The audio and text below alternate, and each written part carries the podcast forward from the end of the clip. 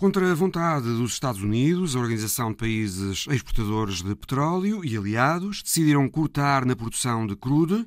Analisamos motivações e impactos desta medida que supostamente beneficia a Rússia. Convidámos para isso Agostinho de Miranda, sócio fundador da Miranda e Associados, escritório de advogados especializados em questões energéticas.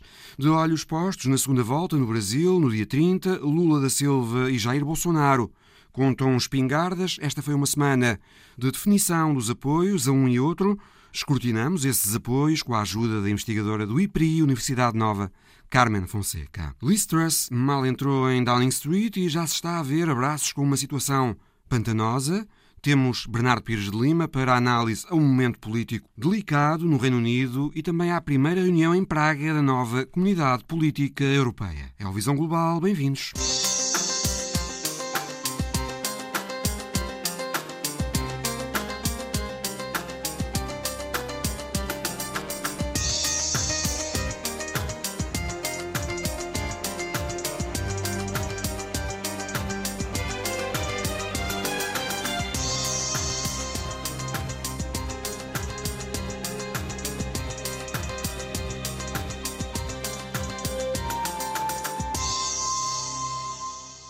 Organização dos Países Exportadores de Petróleo e seus aliados, incluindo a Rússia, a OPEP Plus, decidiu esta semana cortar a produção em 2 milhões de barris por dia.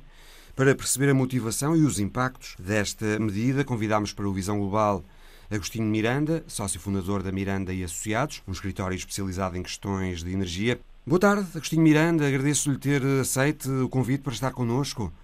O objetivo desta medida é fazer subir o preço do petróleo. Muito boa tarde, é um gosto eh, estar eh, no vosso programa. O objetivo, eh, confessado, aliás, pelo porta-voz da OPEP Plus, é fazer subir o preço até, digamos assim, um nível que a OPEP Plus entende ideal, que são cerca, à volta dos 100 dólares por barril. Ora o barril bem, tem andado uh, um pouco acima dos 90. Sim, tem andado pelos 90, mas claro, já esteve a 125, 130 mesmo. Em junho? Uh, em junho. Portanto, uh, a ideia uh, central que terá presidido a esta apenas meia hora de reunião, no dia 5 de outubro, a ideia central é antecipar-se um pouco aos efeitos do que a OPEP considera ser quase certa que é uma recessão mundial.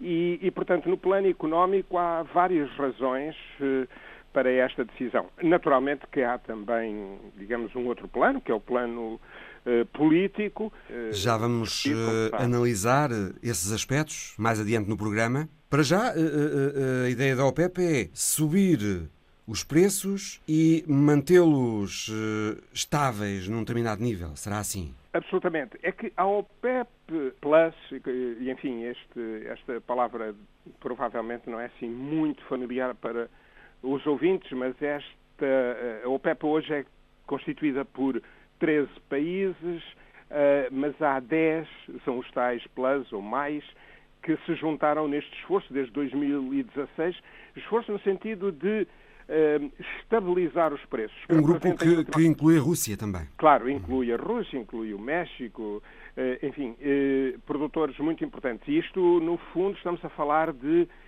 40%, isto é, países que representam 40% da produção mundial.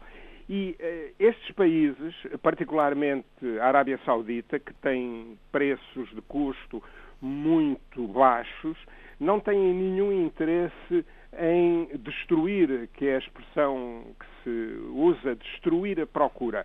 E, portanto, um preço muito elevado pode uh, fazer com que uh, seja consumido menos petróleo e, obviamente, sendo substituído por gás natural, por uh, cada vez mais, infelizmente, até no último ano, também carvão, particularmente para a produção de eletricidade. e, portanto, a OPEP visa um preço de equilíbrio, eh, mas eh, equilíbrio, obviamente, para os produtores, não significa minimamente equilíbrio para os consumidores. Isto são más notícias para os consumidores. Precisamente, Agostinho Miranda, esta decisão de cortar na produção vai se refletir naturalmente no preço dos combustíveis que uh, subirão ainda mais. Claro que sim, uh, uh, vai se refletir. Só nós sabemos é se será um efeito muito significativo ou menos significativo.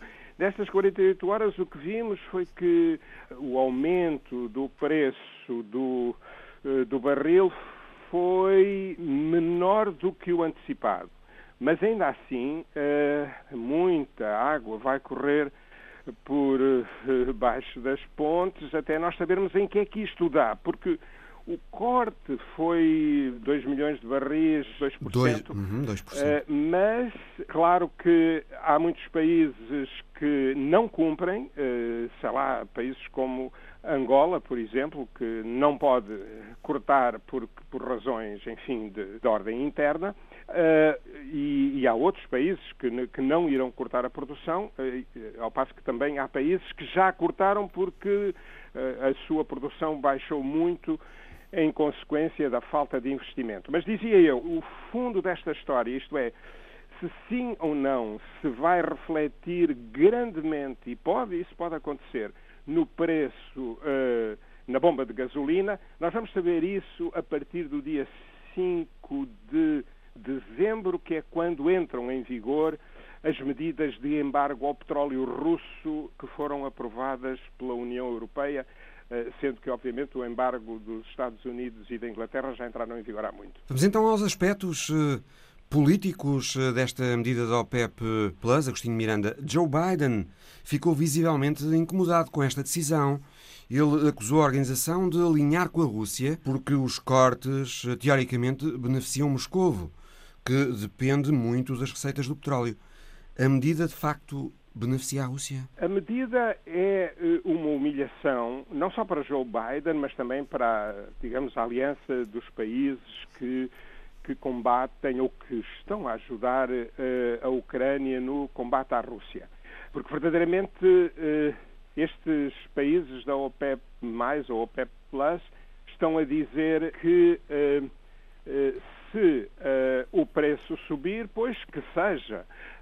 se a Rússia ganhar mais dinheiro com a venda do petróleo, pois que seja. Portanto, é de facto mau para a coligação, chamemos assim, que apoia a Ucrânia, especialmente porque, obviamente, que o petróleo é hoje a grande fonte de suporte financeiro uh, russo na guerra contra a Ucrânia. Nós falamos muito do gás natural e, enfim, das medidas que a Rússia tem tomado, enfim, no, sentido de, de interromper, suspender o fornecimento de gás natural à União Europeia, mas o petróleo, eh, em termos, eh, hoje em dia, que aliás eh, já era assim, mas com o aumento do preço desde que se iniciou a guerra, hoje o petróleo equivale a 40% das receitas russas. Esta medida da OPEP Plus surge depois de Joe Biden ter trabalhado muito intensamente para tentar que os maiores produtores produzissem mais para fazer cair os preços, nomeadamente a Arábia Saudita. Foi esse, aliás, o objetivo daquela viagem recente de Biden à Arábia Saudita. E, no entanto, os países fizeram ao contrário. Os Estados Unidos uh, perderam a mão aqui? Os Estados Unidos, obviamente, sofreram essa humilhação. Uh, Joe Biden, mais especificamente, sofreu essa humilhação que foi tão grande que três meses depois continuam a sentir-se os seus efeitos logo naquela altura, o, agora primeiro-ministro Mohammed bin Salman, eh, primeiro-ministro da, da, da, Arábia Saudita, o que por si só uh, diz, diz tudo da sua importância, posto que normalmente o primeiro-ministro na Arábia Saudita era o rei, mas eh, logo na altura ele não se comprometeu e até foi um pouco hostil quando os jornalistas lhe perguntaram se ia haver um acordo com os Estados Unidos. E, e, e de facto, uh, neste momento, a atitude da Arábia Saudita significa que de uma potência que usava regionalmente o petróleo para se afirmar, a Arábia Saudita passou a ser Uh, digamos, na dinâmica da, da, OPEP, e podemos falar também um pouco sobre isso, uma verdadeira potência mundial. Claro que nós já tínhamos eh, suspeitado disso quando vimos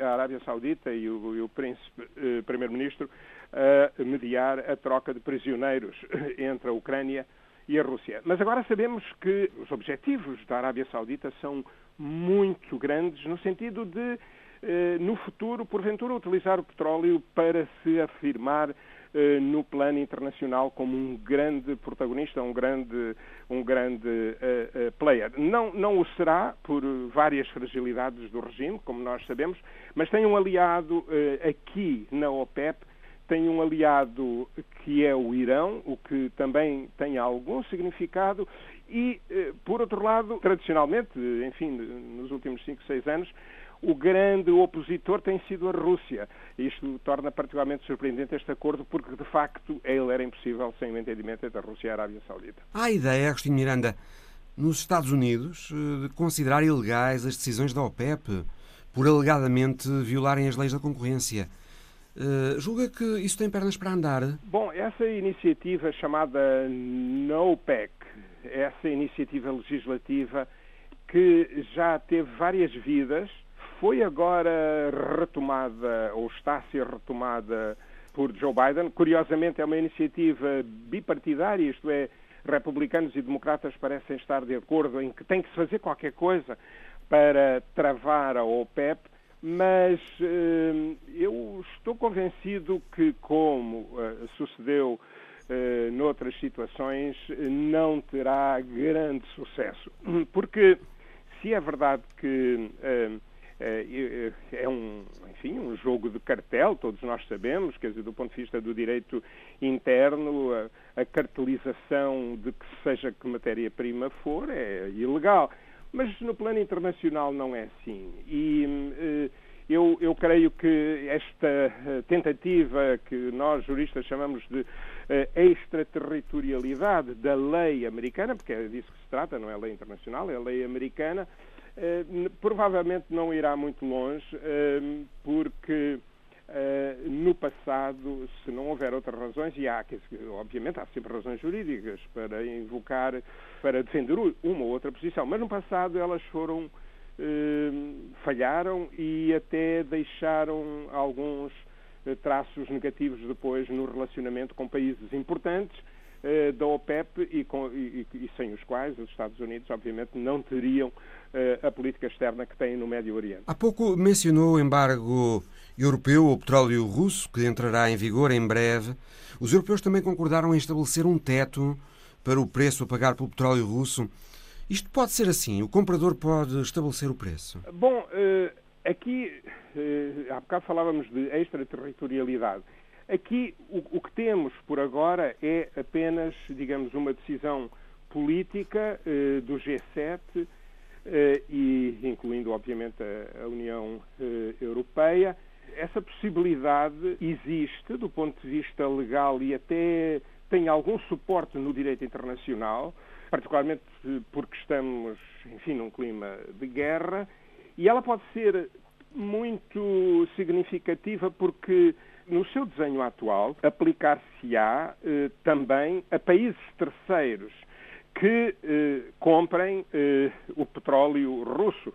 Todos sabemos que hoje em dia o, o petróleo russo é fundamentalmente eh, canalizado para a China e para a Índia, eh, embora também para a União Europeia, porque por enquanto ainda não é proibido comprar petróleo à Rússia e muito menos produtos refinados. Aliás, Portugal julgo que está a importar produtos refinados da Rússia, digamos, em valores muito, muito significativos. Uh, o petróleo russo só será ilegal comprá-lo por parte dos países da União Europeia a partir do dia 5 eh, de dezembro e depois, mais tarde, em fevereiro de, do próximo ano, passará a ser ilegal comprar produtos refinados mas um, esse chamado price cap, portanto o teto do preço, vai doer especialmente se for aplicado também às companhias de transporte, como está previsto, mas também às seguradoras.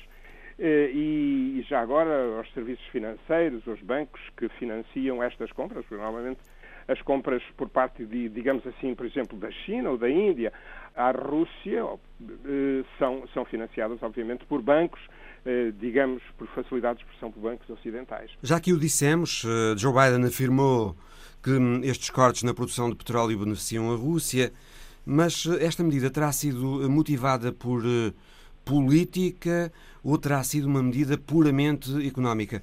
Isto porque, muito provavelmente, vem uma recessão global, já o mencionámos também, por causa da crise do gás na Europa, das políticas Covid na China e das subidas das taxas de juros para conter a inflação.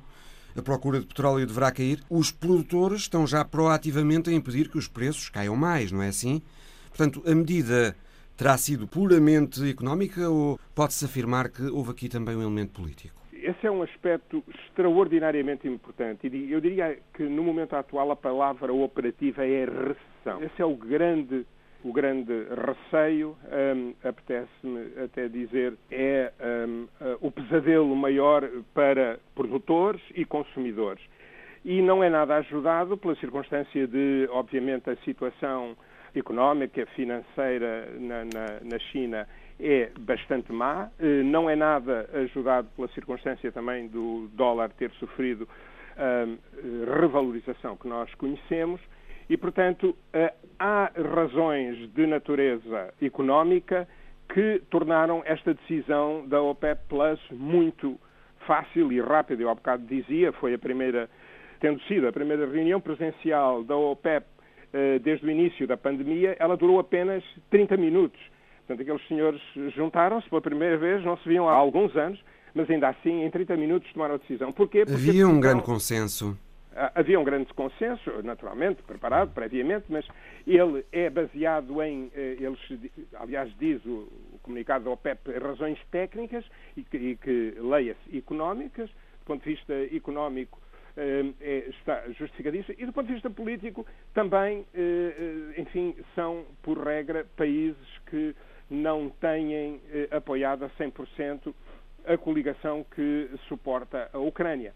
Mas, naturalmente, eh, como sempre, dentro da OPEP há eh, tensões grandes e há dinâmicas de conflito que não desapareceram nem sequer com a guerra na Ucrânia e, por exemplo, eh, eu não vejo muito bem como é que é, seja sustentável, digamos, este conluio, esta este interesse que é recíproco, mas também é muito oportunista entre a Arábia Saudita e a Rússia. Eh, não vale a pena sequer referir que no passado, dentro da OPEP Plus, tiveram eh, uma relação sempre muito tensa, eh, estes dois países, mas agora a Rússia, obviamente, não tem interesse nenhum em, em fazer o que a Arábia Saudita está a fazer, que é cortar 5% da sua produção.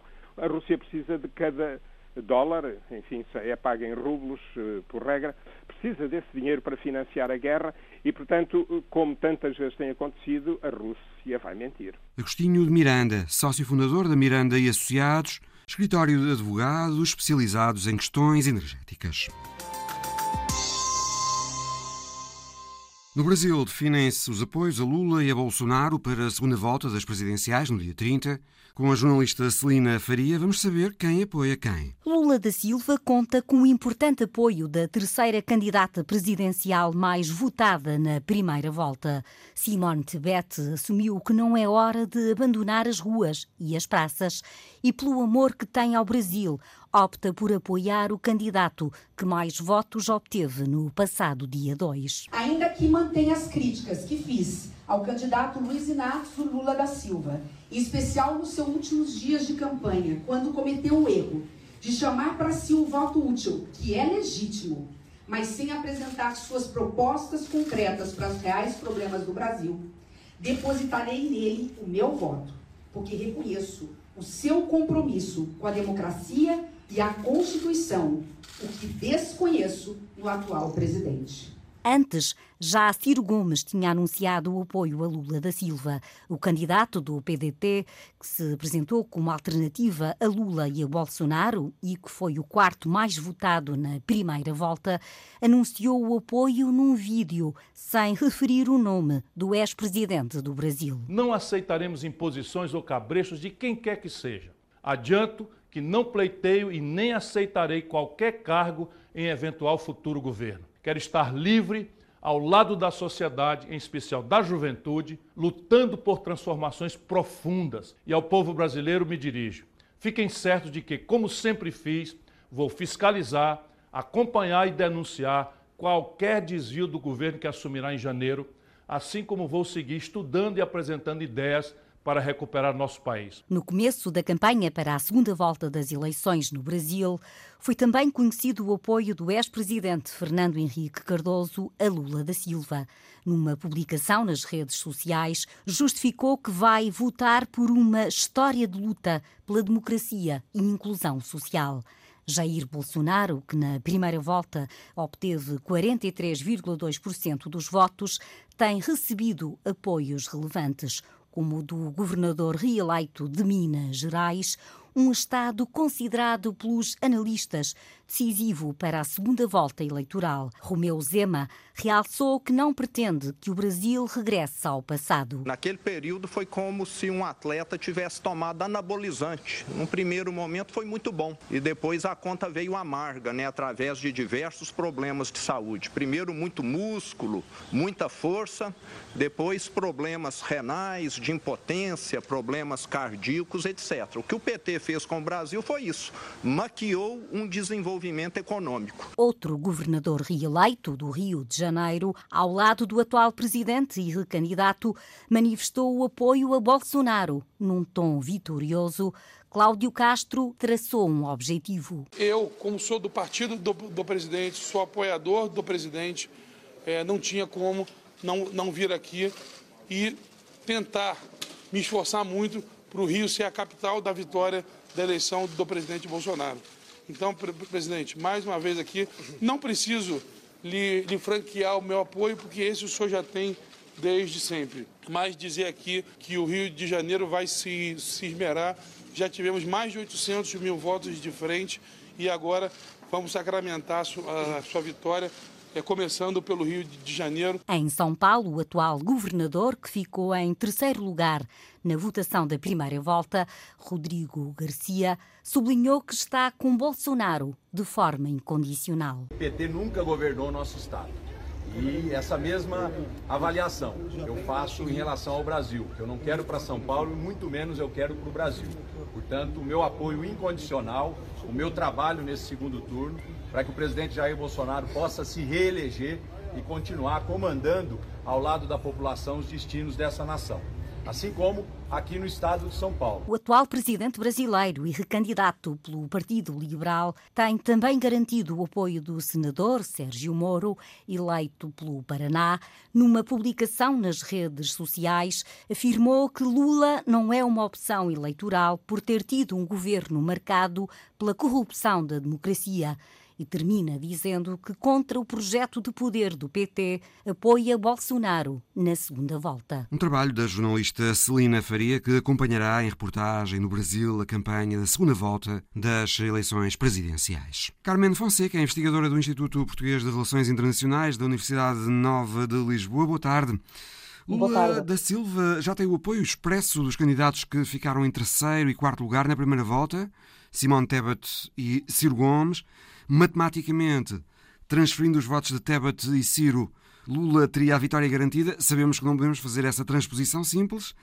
Ainda assim, são apoios importantes para Lula estes? Sim, sem dúvida que uh, quer o apoio de Simone Tebet, quer o apoio de Ciro Gomes são importantes, embora, como referia, uh, não significa necessariamente a transferência imediata para uh, Lula da Silva, até porque uh, uh, o candidato Ciro Gomes fez um discurso muito anti-PT, muito anti-Lula, embora seja ou fosse um candidato mais, mais à esquerda, e portanto não é fácil antever se aqueles que votaram em Ciro vão agora votar. Ciro, uh, no discurso de apoio a Lula, de resto, uh, não referiu uma única vez o nome de Lula da Silva. referiu uh, o nome de, de, Lula da Silva. E, Dá a impressão de que é... apoia Lula, mas é um sapo que tem que engolir. Sim, é? que tem que engolir, precisamente.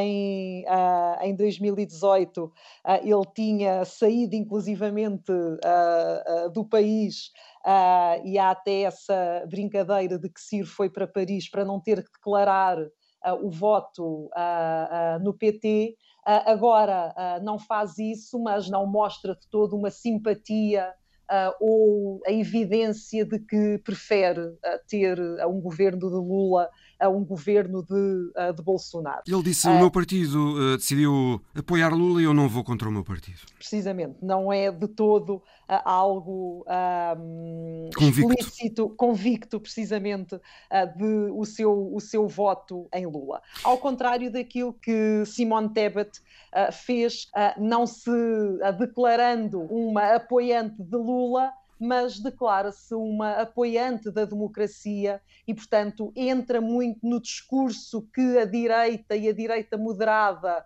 veio fazendo ao longo da campanha, desde logo o vice-presidente e, antigo uh, peso pesado uh, do PSDB, um partido tradicional da democracia uh, brasileira, que, embora tenha vindo uh, da esquerda, como alguns analistas têm referido, mas apresentava-se como uh, um partido mais de centro que agregava Uh, alguma da centro-direita e que fazia muito, ao longo da democracia brasileira, fez muito o contraponto ao PT. E, portanto, Lula, para o primeiro turno, conseguiu agregar, conciliar, como também se utilizou várias vezes esta palavra de Lula estar a tentar ser um conciliador e apresentar muito essa imagem de, uh, de, conciliador e uma, um comportamento mais, mais moderado, e uh, o apoio de Tebet uh, vai muito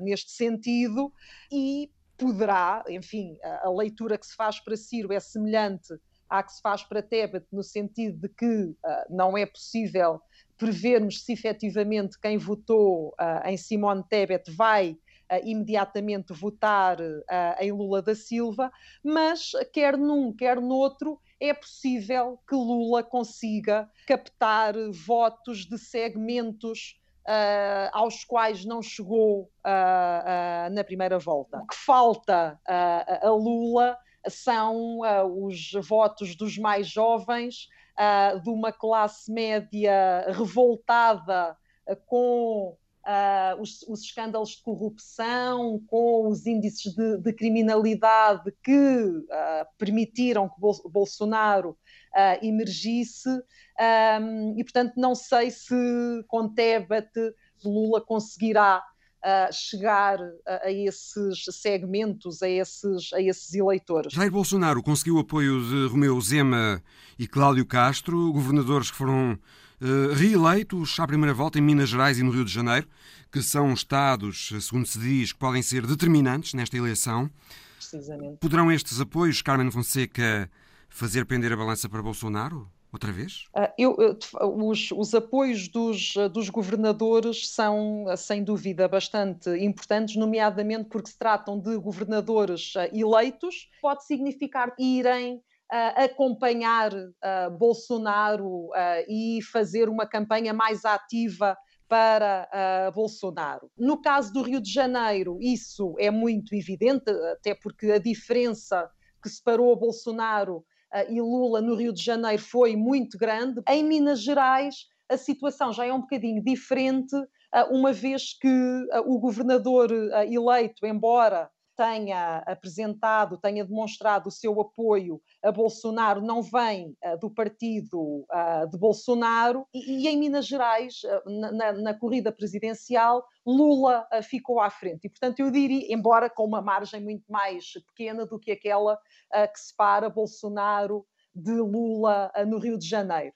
e, portanto, eu diria que um, fica tudo em aberto, é difícil perceber qual vai ser a tendência desta segunda volta, uh, aquelas ideias de que não é comum na política brasileira Uh, quem ganha a primeira volta não ganhar uh, as eleições, uh, no caso presidencial, e também a ideia de que quem ganha a Minas Gerais ganha a nação, portanto, ganha as eleições presidenciais. eu creio que temos em cima da mesa uh, condições para uh, que estas premissas venham a ser validadas, mas também temos em cima da mesa condições que podem vir contrariar estas, estas premissas. Lula, com o apoio de Ciro, mas especialmente de Tebet, que, que parece estar mais disposta a envolver-se na campanha e a apelar a alguma moderação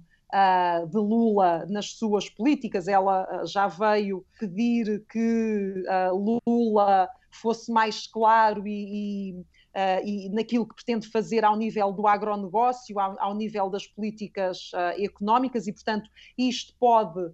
contribuir para o triunfo de Lula, mas, ao mesmo tempo, a verdade é que esta primeira volta veio demonstrar ainda um antipetismo, um antilulismo muito evidente com os votos dados a, a Bolsonaro.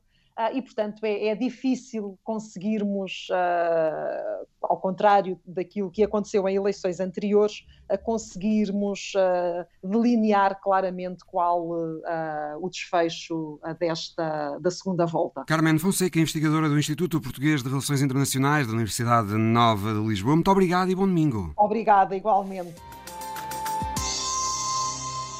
O novo governo britânico, liderado por Liz Truss, está já a encontrar dificuldades. A proposta de orçamento do Ministro das Finanças, quase Kwarteng, com a maior redução de impostos no Reino Unido em 50 anos e a abolição do escalão máximo de 45% sobre os maiores rendimentos, perturbou os mercados financeiros que reagiram de uma forma enfática. A confiança nos títulos da dívida britânica decaiu ao ponto de obrigar o Banco de Inglaterra a dizer que vai comprar os títulos da dívida que forem necessários para pôr ordem nos mercados. A Libra caiu para o valor mais baixo face ao dólar e o FMI também criticou o plano de quase Quarteng.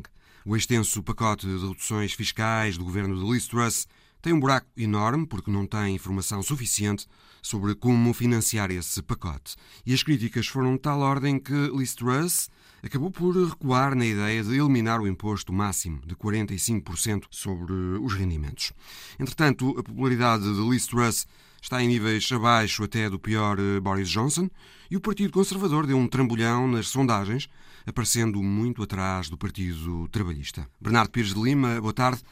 Parece boa tarde. que Liz Truss não está a ter estado de graça, pelo contrário, parece até em estado de desgraça. Ela nunca iria ter estado de graça porque quer dizer, em função do processo eh, de dissonância entre o voto popular que, onde venceu, é? o voto interno popular dos militantes, e a bancada, o voto dos parlamentares, onde ela, nas cinco rondas internas da, da disputa para líder da, do Partido Conservador, não ganhou nenhuma dessas disputas onde os parlamentares eram chamados a votar. Mas, entretanto, portanto, já se pôs a, a jeito também para as críticas. A ban é, a bancada não é solidária e, portanto, ela nunca teria aí um estado de graça e depois não é hábil o suficiente para eh, gerar a empatia e a, e a credibilidade uh, no curtíssimo espaço de tempo que se exigiria a alguém que tem uma apreciação pública, digamos assim, muito depreciativa, que eventualmente, por uh, contexto de morte da rainha, poderia ter encontrado ali uma espécie de oportunidade, fruto da comoção nacional, para se fortalecer e projetar como uma líder nacional, não foi capaz, entrou em conflito com o rei ao proibi-lo de ir à COP eh, em Sharm el-Sheikh, por exemplo, à Conferência das Nações Unidas sobre as Alterações Climáticas, e depois constituiu um governo com muitas lealdades, mas sobretudo com uma grande ortodoxia uh, económica, muito eh, replicada, eu já nem diria dos anos da Sra. Thatcher, mas dos anos do Sr. Reagan. E isso nos tempos que correm, ou tem um enquadramento político e, digamos, até explicativo, com uma narrativa muito bem arquitetada, que só quem tem grande eh, experiência política pode eh, engendrar, ou então, nos tempos que correm, qualquer medida, qualquer plano eh, sem um grande enquadramento, sem uma grande explica explicação, é engolido pelas disputas políticas, neste caso do Partido Conservador, várias sensibilidades, e depois pela emoção uh, da opinião pública. E, portanto, não havendo essa, essa capacidade é natural que os cálculos dos parlamentares e depois a opinião pública, uma opinião pública que sofre com várias vicissitudes que não têm só a ver com os efeitos económicos da guerra, mas têm a ver, sobretudo, com os efeitos prolongados da gestão do Brexit. Não havendo essa capacidade, depois ela sofre a erosão uh, repentina. E uma erosão repentina num governo ou numa primeira-ministra sem estado de graça é uma receita para o desastre, porque encurta-lhe o espaço de manobra, que já era pouco, e encurta-lhe o calendário, que não era uh, por aí além. No fundo, ela tem um governo para dois anos. Esses dois anos vão estar marcados permanentemente pelo cálculo político dos parlamentares. Saber se lhe tiram o tapete em função, já, da distância que as sondagens dão para o Partido Trabalhista, que já vai em mais de 20 pontos percentuais. A conferência do Partido Conservador desta semana em Birmingham não correu bem a Liz Truss. Houve uma espécie de insurreição na conferência. Eu acho que também o modelo de conferência, como ela provou noutras no passado, não a favorece. Ela não é uma tribuna, não é, eh, não tem o dom da oratória, eh, não é empática do ponto de vista, não marca uma doutrina nova é praticamente remakes do passado congregados numa só, numa síntese, digamos assim, mal feita. Tudo aquilo que está a acontecer não foge às expectativas de análise que já fizemos uh, no passado.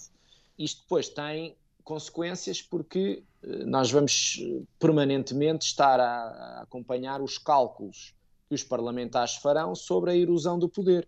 E se compensa ir para eleições mais cedo fazendo cair a Primeira-Ministra, dentro dos processos que nós conhecemos da bancada conservadora, ou se ela tem algum tipo de escapatória que lhe permita prolongar uh, uma certa agonia política por mais algum tempo e, com isso, uh, não fazer ainda mais o Partido Trabalhista uh, disparar nas sondagens. Mas também é, é preciso dizer que se há este raciocínio pessimista em relação ao Partido Conservador e a esta liderança, também há um raciocínio que deve ser uh, acompanhado em relação à uh, subida repentina, repentina nos números, mas uh, o Partido Trabalhista nas sondagens já está há bastantes meses consecutivos à frente, que é essas dores de crescimento do Partido Trabalhista. Haverá certamente momentos em que os seus militantes,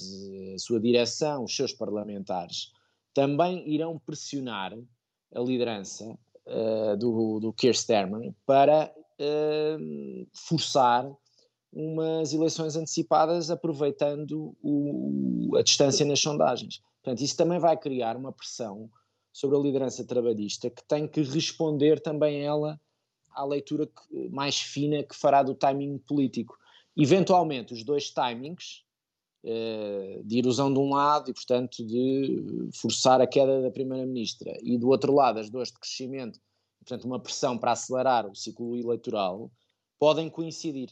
Se não coincidirem, nós vamos ter algum prolongamento desta, desta situação mais ou menos pantanosa. A partida, Bernardo, fará sentido que o Partido Conservador não pretenda ir já tão cedo para eleições outra vez. Mas eh, Liz Truss não tem consigo os deputados. Há uma sessão parlamentar no dia 11. Bernardo, essa sessão pode ser importante para a Primeira-Ministra tentar eh, reconquistar pelo menos alguma confiança dos deputados? Eu acho que todas as aparições públicas em sede de Câmara dos Comuns ou outras são decisivas para a Primeira-Ministra. A Primeira-Ministra não tem, digamos, um lastro de, nem de popularidade, nem de credibilidade, nem de capacidade política que lhe permita uh, ter alguma margem para o erro. Ela não soube jogar com como eu disse, um período político de, de comoção nacional que poderia fazer com que ela se projetasse como uma líder mais forte do que aquela que emergiu da, da campanha dentro do Partido Conservador.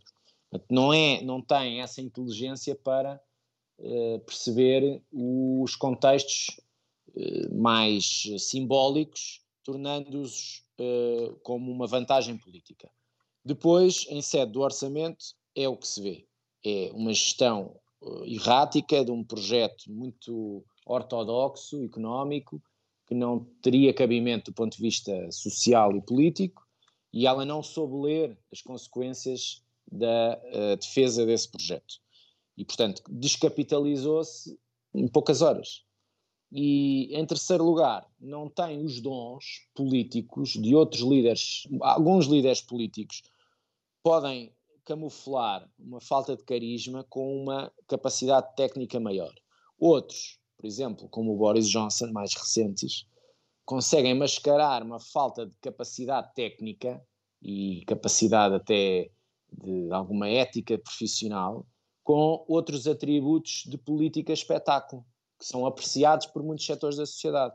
Ora, eu acho que ela não tem nada destas qualidades, não, é? não tem arte política, não tem carisma, não tem engenho, não tem oratória, não tem jogo de cintura, hum, já provou em pouco tempo não saber muito bem ler eh, o ar dos tempos, e depois, do ponto de vista técnico, amarrou-se, certamente por convicção, a um determinado projeto que tenho dúvidas que, como se viu, tenha aceitação em muitos setores, mesmo dentro do seu próprio partido.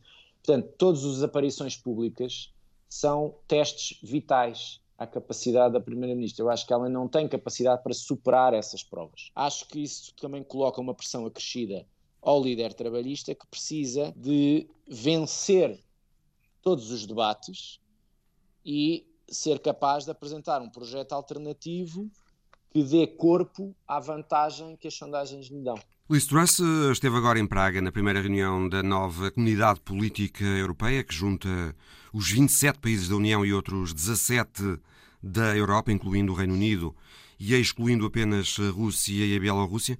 Bernardo, que tipo de comunidade é esta e porquê é que ela aparece, sem teu entender? Desta primeira reunião saiu para já uma ideia de união contra a Rússia. Um dos objetivos é esse, isolar a Rússia de um ponto de vista mais uh, macro, ou seja, não tão focado nos 27 da União Europeia, mas numa geografia europeia extra uh, União. Isso, de certa maneira, é alcançado. Quer dizer, não sai propriamente uma frente sancionatória, uh, novas rondas de sanções uh, com o epicentro na União alargada a outras geografias, mas sai um posicionamento político condenatório, ou seja, não há erosão na frente anti-Rússia, sendo que uh, o caso da Turquia é um caso um bocadinho singular, porque não deixa de ter canais de comunicação com Moscovo e projeta-se há muitos meses como um mediador internacional.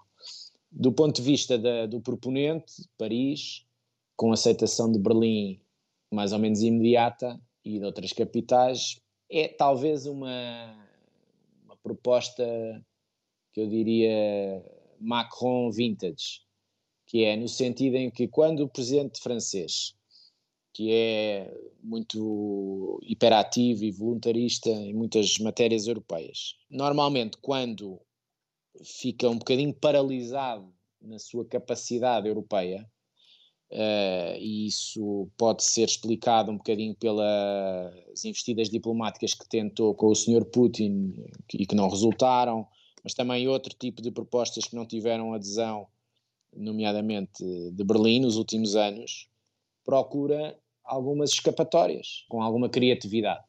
Esta comunidade política não é propriamente uma novidade, é até uma certa reminiscência com uma proposta antiga do presidente Mitterrand, uh, não tem uma concretização prática e acho que uh, a médio prazo procura encontrar ou desenhar um enquadramento de diálogo para os países que estão em, nas várias fases de, dos alargamentos.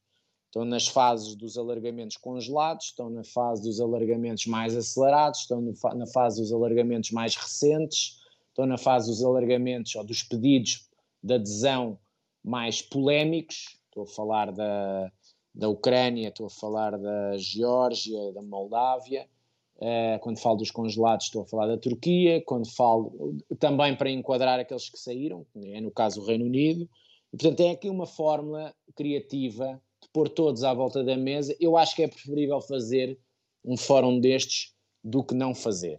E sobretudo no momento em que que é um momento decisivo, vai ser num trimestre decisivo para a Ucrânia, para a Rússia e para o contexto europeu, em que todos os sinais de deslaçamento da unidade europeia são prejudiciais à Europa, à União, às instituições, às, às suas economias e à Ucrânia. Consideras que será um trimestre importante porque vem o inverno e com ele vários desafios para a Europa? O, o inverno coincide com o crescimento da pressão social sobre os efeitos ou as decisões dos vários governos. É? No, no, fundo, é uh, a exigência de que os pacotes financeiros para acudir à crise social e à inflação sejam eficazes no curto prazo.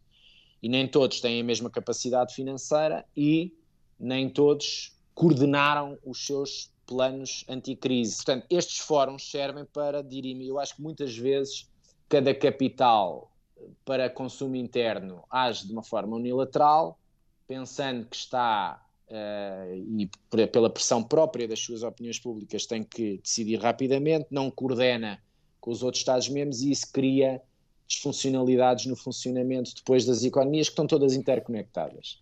E estes processos políticos de diálogo são muito importantes, porque é nestes fóruns, sobretudo, porque eles depois têm uma componente pública multilateral, mas depois têm um conjunto de bilaterais nos bastidores tão mais relevantes do que a discussão multilateral. E é nessas bilaterais que muitas das questões que estão a inquinar os vários debates são dirimidas para depois, no fórum multilateral, na discussão entre todos, haver um maior um denominador comum mais aceite.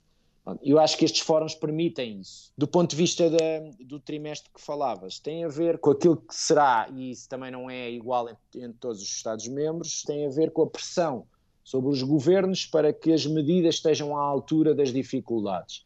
Essas dificuldades estão, na percepção da opinião pública, estão ligadas à continuidade e à durabilidade da guerra.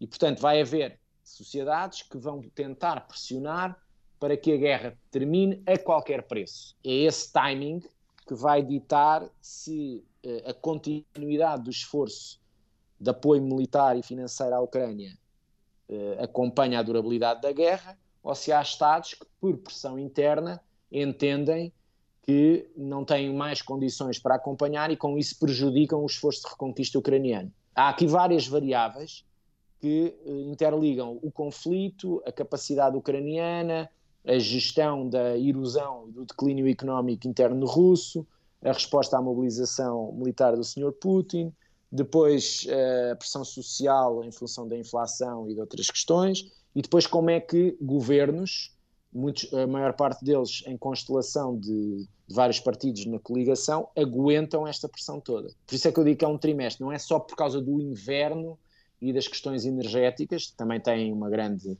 importância, mas é um. São todos esses fatores é um combinados. São muitos condimentos num curto espaço de tempo. Bernardo Pires de Lima, obrigado. Obrigado. Mais de 400 vencedores do primeiro prémio num jogo semelhante ao Euro Milhões e com os números sorteados, todos múltiplos de 9. É estranho, muito estranho. Aconteceu nas Filipinas e é a história da semana de Alice Vilaça.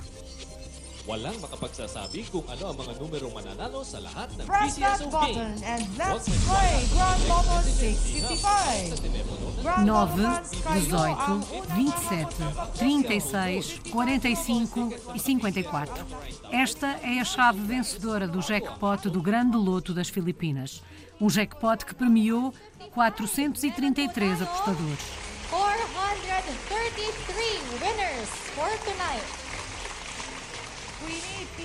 Mas é caso para dizer 433 infelizes contemplados. Acertaram na combinação vencedora, seis números em 55 possíveis, seis números múltiplos de 9. 9, 45, 36, 27, 18 and 54. 9, 18, 27, 36, 45 e 54. For the jackpot prize of 236,091,188 pesos and 40 centavos. E agora vão ter que dividir o valor do prémio, 236 milhões de pesos filipinos, cerca de 4 milhões de euros. Cada um irá receber 9.450 euros. CSO made history tonight. Congratulations, Paul! Logo que o inusitado resultado foi anunciado, gerou-se controvérsia, suspeitas, alegações de fraude não tardaram a surgir, bem como apelos a uma investigação. O líder da minoria do Senado filipino, Coco Pimentel, descreveu em comunicado o fenómeno como estranho e inusitado e pediu que fosse feita uma auditoria porque é preciso manter e proteger a integridade desses jogos de sorte e de azar. Uh, kausap natin ang ibang mga siguro mga statistician diyan, mga Já o gerente da empresa responsável pela organização do sorteio das lotarias garante que não existe nenhuma hipótese de os resultados serem manipulados. Na may mga nag-aalaga at may maraming nananalo kapag tinamaan yon. E apoiado na uh, fidelidade, ironizou. Muitos dos apostadores, tal como são fiéis às esposas e aos maridos, são também fiéis aos seus números de sempre. Guido David, um matemático da Universidade das Filipinas, mostrou em números a improbabilidade de isto acontecer.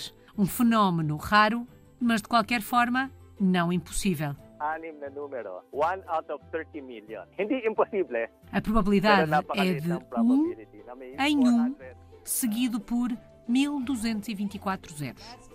Entretanto, as autoridades filipinas estão a investigar o caso, mas os felizes ou infelizes contemplados já começaram a reclamar o prémio. Um sorteio muito inusitado, de facto. Visão Global volta para a semana. Até lá.